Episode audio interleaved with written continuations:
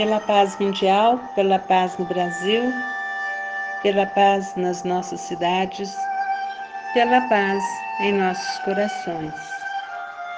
Benditas sejam as dificuldades que nos agridem e fazem pensar.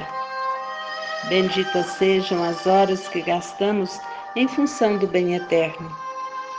Bendito seja quem nos maltrata à primeira vista e nos ajuda a melhorar. Bendito seja quem não nos conhece e não acredita em nós. Bendito seja quem nos compara com pessoas indolentes. Bendito seja quem nos expulsa como párias ou fanáticos. Bendito seja a mão que nos nega o cumprimento. Bendito seja quem quer nos esquecer impaciente. Bendito seja quem nos nega o pão de cada dia. Bendito seja quem nos ataca por ignorância ou por covardia. Bendito seja quem nos experimenta no correr do tempo. Bendito seja quem nos faz chorar no caminho.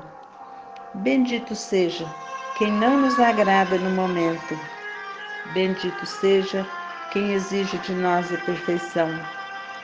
Benditos sejam os que nos maltratam o coração, que verdadeiramente são estes os nossos vigilantes e os que nos ajudam a seguir o Cristo com maior segurança, pois Deus, através deles, nos ajuda na autoeducação, de maneira que fiquem abertas todas as portas para o amor universal.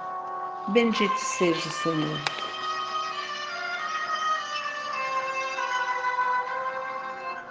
São Francisco de Assis.